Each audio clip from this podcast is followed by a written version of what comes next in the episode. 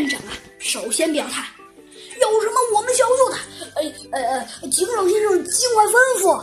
小鸡墩墩呐，在猴子警长耳边小声的嘟囔了一句，说道：“哼，真是的，我小鸡墩墩是很厉害的。”小鸡墩墩呐，抬头看了一眼猴子警长，猴子警长啊，嘴角微微的抽动了几下，但是并没有直接回答小鸡墩墩，而猴子警长却小声对几位受害者耳语了几句，几位上当者都连连称妙。可小鸡墩墩那就是满脸狐疑了。几个报案者呀，都满怀希望的呀离开了警察局。猴子警长和小鸡墩墩带着几个警察免受机遇。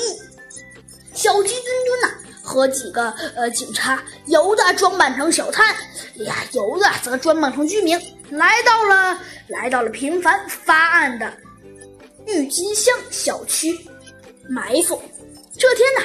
郁金香小区又来了一位，呃，头戴帽檐的长胳膊、阔嘴巴的呃小商贩。他一边吆喝着，一边走，说道：“收买金银首饰。”等到了行路者的跟前呢，却小声问：“买新手是吧？超便宜，物超所值呀！”猕猴小姐呀，正在家里化妆，突然听到了熟悉的吆喝声。他不禁啊，心跳砰砰的跳了起来。他连忙拨通了猴子警长警察局的电话，向猴子警长通报了情况。接着，他又给长毛兔、珍珠鸡以及梅花鹿院长啊打了电话。这位长锅长胳膊、阔嘴巴的小商贩啊，一边吆喝，一边东张西望。终于，他看到了一位居民从一个楼门里走了出来，目光锐利的小。